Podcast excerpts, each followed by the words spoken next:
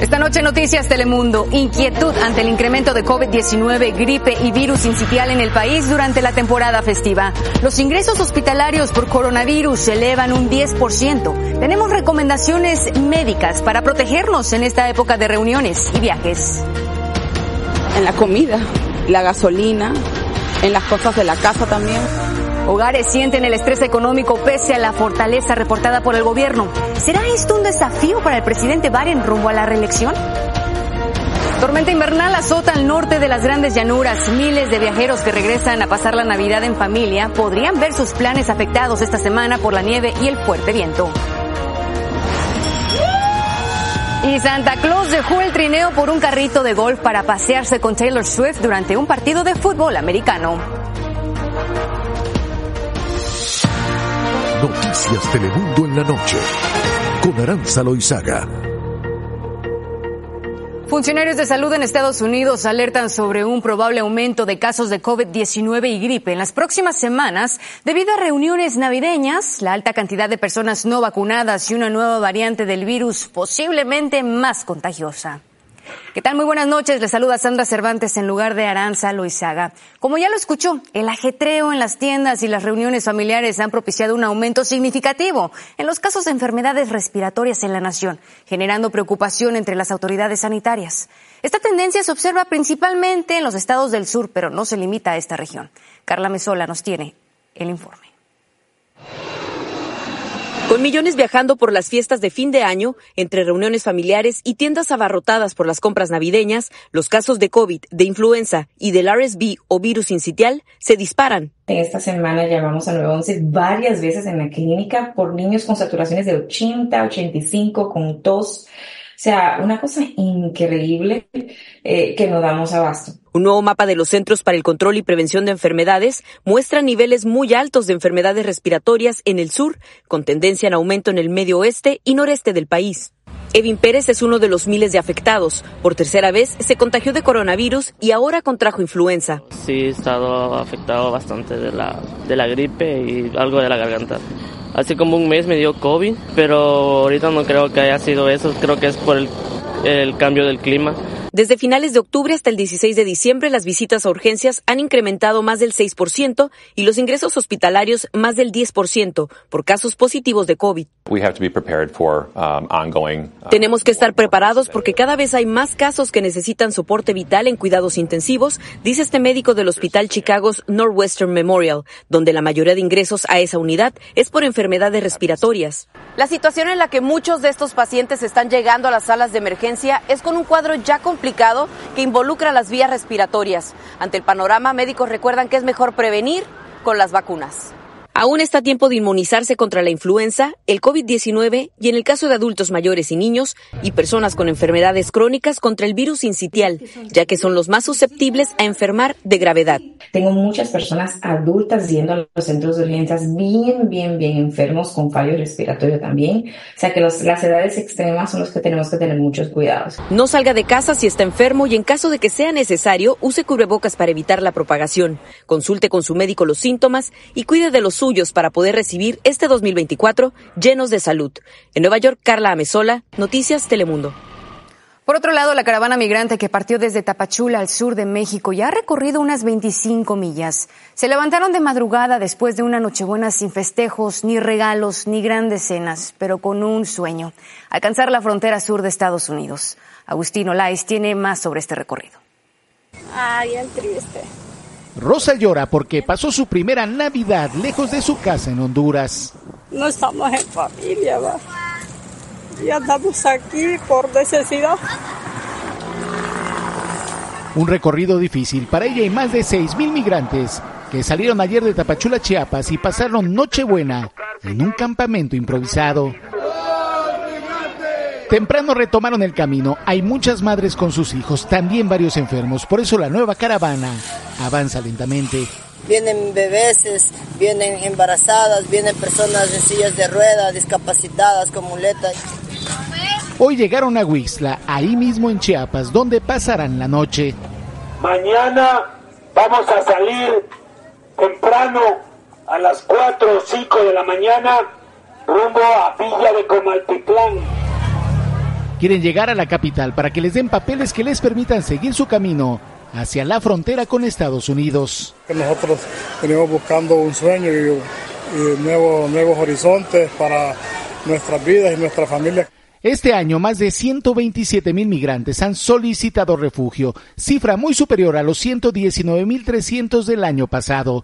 Datos históricos en México. Estados Unidos y México. Crisis que se agudiza a tres días de que una alta comitiva estadounidense se reúna con el presidente Andrés Manuel López Obrador para hablar del tema. Nosotros los inmigrantes no le hacemos daño a nadie, ni queremos quedarnos acá, solo que nos dejen pasar y llegar a la frontera. Frontera Norte donde desde hace cuatro días el gobierno mexicano comenzó a deportar a cientos de migrantes vía aérea desde Coahuila a sus instalaciones migratorias en Tabasco. Según las autoridades, unos mil migrantes han sido deportados y todo parece indicar que estos vuelos habrán de continuar. Mi reporte. Gracias, Agustín Olais, por este reporte desde México. Vámonos a otros temas. Mire, la aerolínea Spirit pidió disculpas después de colocar en un vuelo equivocado a un menor no acompañado. El niño tiene seis años y el jueves estaba previsto viajar desde Filadelfia a Fort Myers, en el sur de Florida, para estar con su abuela. Sin embargo, llegó a Orlando, a unas 160 millas al norte de su destino original. Spirit dijo en un comunicado que en cuanto descubrieron el error se comunicaron con la familia del menor y lo enviaron a casa. También en otro hecho inusual, las autoridades investigan un llamado sobre una falsa emergencia en la residencia de la congresista Marjorie Taylor Greene en Rome, Georgia. Operadores del 911 alertaron a la policía sobre un hombre que decía que había disparado a su novia en la casa de la legisladora republicana y amenazaba con quitarse la vida. Los oficiales iban camino a la residencia cuando el equipo de seguridad de Taylor Greene les dijo que no pasaba nada allí, lo que hizo a los agentes dar media vuelta. Y ahora hablamos de los datos del gobierno que indican que este año la economía del país logró mantenerse fuerte, aunque en los hogares no se siente el alivio. La brecha entre las cifras económicas y la percepción de la gente es un reto que el presidente Joe Biden tendrá que abordar mientras hace campaña para permanecer en la Casa Blanca. Desde Washington, Juliana Monsalve amplía. La economía está fuerte, según asegura el gobierno. El problema es que la gente no lo siente. ¿Ustedes sienten un alivio en la economía? No. Mm, Pienso que no. ¿Todavía piensan que los precios están muy caros? Sí. Demasiado. demasiado. En la comida, la gasolina, en las cosas de la casa también, electricidad y otras cosas más, medicamentos, etcétera. Y ese será el gran reto del presidente Joe Biden en 2024, un año electoral. La economía está fuerte. Eh, lo vemos en la tasa de crecimiento, por ejemplo, lo cual significa que hay más empleo. El desempleo está muy bajo, está en 3,7%. O sea, eh, 4% es casi pleno empleo y estamos abajo de eso. ¿Y la inflación? La inflación ha estado bajando. Los economistas dicen que nunca ha habido una brecha tan grande entre la fortaleza de la economía y la percepción pública de ella. Mientras haya esa distancia entre, entre los números positivos de la economía, las cifras, las estadísticas y lo que la gente siente al gastar el dinero, al que siente que no le alcanza su salario, que no le alcanza, los precios están muy, muy altos todavía. Todavía entonces vamos a tener una inconformidad. La inflación cayó de más de 9% a 3,2%. Y por lo menos por ahora la Casa Blanca logró esquivar una recesión. El problema es que en muchos hogares la recesión sí golpeó. Hemos reducido algunos gastos por lo mismo de la economía, se han reducido gastos. La economía puede ser un factor decisivo para Biden que se juega a la Casa Blanca el próximo año. Y los republicanos están aprovechando la insatisfacción de los estadounidenses para ganar puntos políticos. Y es que para la gente no es suficiente que baje la inflación y el desempleo. Quieren que los precios de las cosas se reduzcan significativamente y según los economistas no creen que eso suceda. Desde la Casa Blanca, Juliana Monsalve, Telemundo. Y durante estas festividades de diciembre se espera que la cifra de viajeros siga rompiendo récord. La AAA proyecta que más de 115 millones de personas saldrán de casa durante el periodo que comenzó el 23 de diciembre y termina el primero de enero. Esto refleja un aumento del 2.2% con respecto al año pasado, en el 2022. Ahora, casi 104 millones de personas viajarán en automóvil, un aumento del 1,8% también también en comparación con 2022. Y 7 millones y medio lo van a hacer por avión, un número que supera el récord de 2019 de 7 millones 300 mil pasajeros. Además, los precios promedio de los boletos aéreos son ligeramente más bajos que el año pasado. Se prevé que más de 4 millones de personas viajen por otros medios como autobús, tren y crucero, un número que superaría el alcanzado en 2019. Entre tanto, una fuerte tormenta invernal tiene bajo alerta más de un millón de personas al norte de las grandes llanuras. Las Dakotas y Nebraska se llevan la peor parte del temporal. Se espera hasta un pie de nieve y viento fuerte de hasta 55 millas por hora, lo que va a impactar el regreso por carreteras de las familias que pasaron la Navidad lejos de casa. En las próximas horas la tormenta se moverá hacia el noreste del país. Y precisamente hablando sobre el tiempo, este año que casi termina nos deja con un récord de desastres naturales extremos. Los incendios forestales de Canadá llegaron a afectar la calidad del aire en Estados Unidos, mientras que en México la rápida intensificación del huracán Otis dejó una estela de destrucción en Acapulco. Nuestro jefe de meteorología, Carlos Robles, hace un repaso de estos y otros eventos que nos afectaron en el 2023. En el 2023 vivimos de desastre en desastre. Ha sido un año récord. Solo en Estados Unidos se reportaron 25 eventos de tiempo extremo con pérdidas materiales de miles de millones de dólares en daños. 482 personas fueron víctimas de la furia de la madre naturaleza. Y es que tuvimos huracanes devastadores en Florida y México, tornados mortales en el centro del país, una ola de calor que llevó temperaturas extremas que lograron alcanzar hasta los 110 16 grados en Texas, incendios forestales que se propagaron por toda Canadá y fuegos que arrasaron la isla de Maui en Hawái. Como ven, la madre naturaleza no nos dio tregua y dejó plasmada toda una estela de destrucción. Como un ladrón en la noche, el huracán Otis sorprendió e impactó a la ciudad de Acapulco en México, arrasando con todo lo que encontró a su paso. Sus vientos destructivos de hasta 200 millas por hora convirtieron en ruinas el 80% de los hoteles de la ciudad. De acuerdo a las autoridades, 50 personas perdieron la vida, algunos de ellos tragados por una marejada ciclónica violenta y vientos destructivos. Aún son miles quienes intentan recuperarse del embate del ciclón que más rápido y de forma histórica se convirtió en huracán intenso en las aguas del Océano Pacífico. Igual de desprevenidos estaban miles de residentes de la isla de Maui en Hawái cuando se registraron intensas llamaradas propagadas por fuertes vientos a mediados del año en el mes de agosto. 97 personas no pudieron escapar la furia del incendio. Algunos intentaron lanzarse al mar para huir del infierno que los perseguía, pero desafortunadamente muchos murieron ahogados por las altas mareas.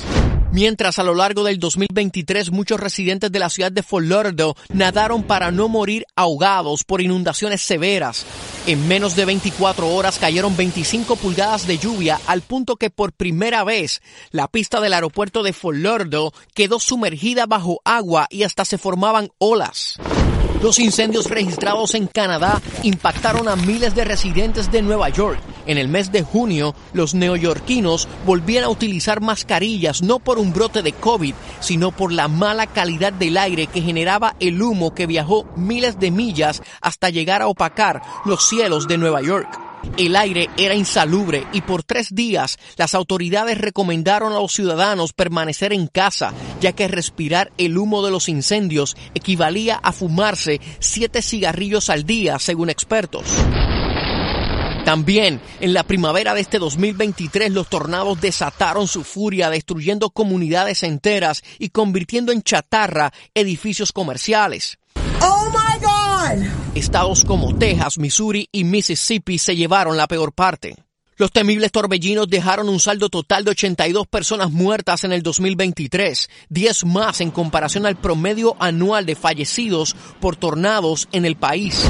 Está haciendo demasiado calor. También fue récord y atípico en este 2023 una ardiente ola de calor en pleno verano en todo el sur del país. Más de 330 personas murieron como consecuencia de haber vivido 31 días consecutivos con temperaturas de 110 grados o más, de acuerdo al condado Maricopa en Phoenix, Arizona. El calor se dejó sentir también en las temperaturas del mar y en agosto el huracán Idalia lo utilizó para intensificarse rápidamente, azotando sin piedad como categoría 3 el Big Ben de la Florida.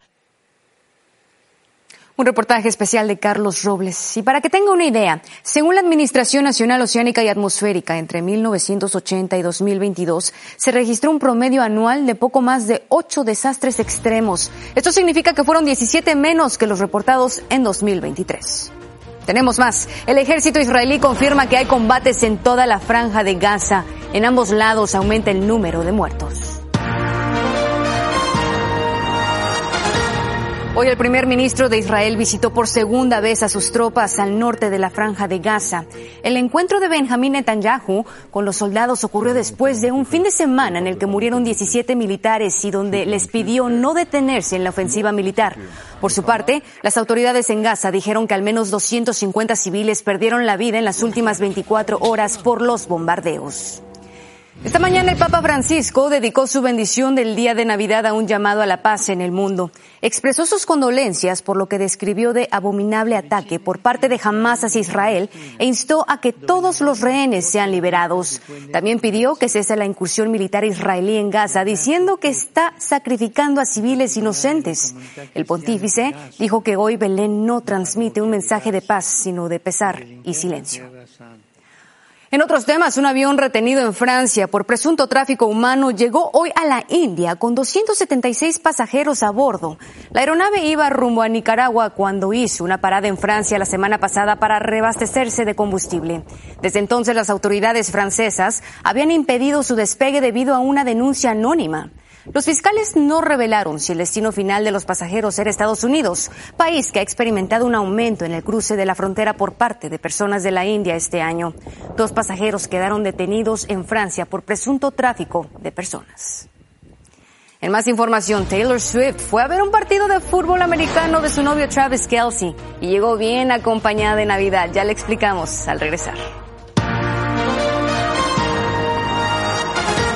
Y nos despedimos con Taylor Swift que disfrutó a lo grande esta Navidad. Ella fue a ver a su novio Travis Kelsey en el partido entre los Chiefs y los Raiders en la ciudad de Kansas. Antes de iniciar el juego, se vio a la cantante en un carrito de golf con Santa Claus, como lo ven en esta imagen. En otro momento también caminó junto a Papá Noel, que va tocando una campana y lleva una bolsa de regalo. ¿Qué será lo que habrá pedido Taylor Swift para esta Navidad? Definitivamente no fue que ganara el equipo de los Chiefs, porque no fue así. Bueno, la popular cantante sigue dando hits tanto dentro como fuera del escenario, como lo estamos viendo. Muchas gracias por su sintonía, muy buenas noches y nuevamente feliz Navidad para usted y su familia.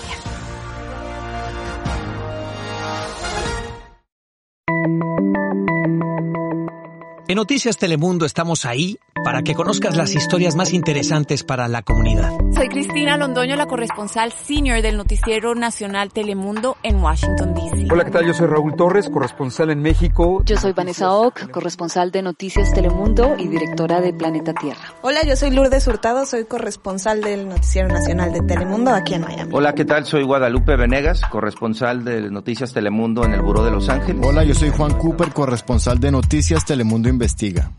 Puedes encontrarnos en todas las plataformas en donde escuches tus podcasts. En Yo estuve ahí, el podcast semanal de Noticias Telemundo.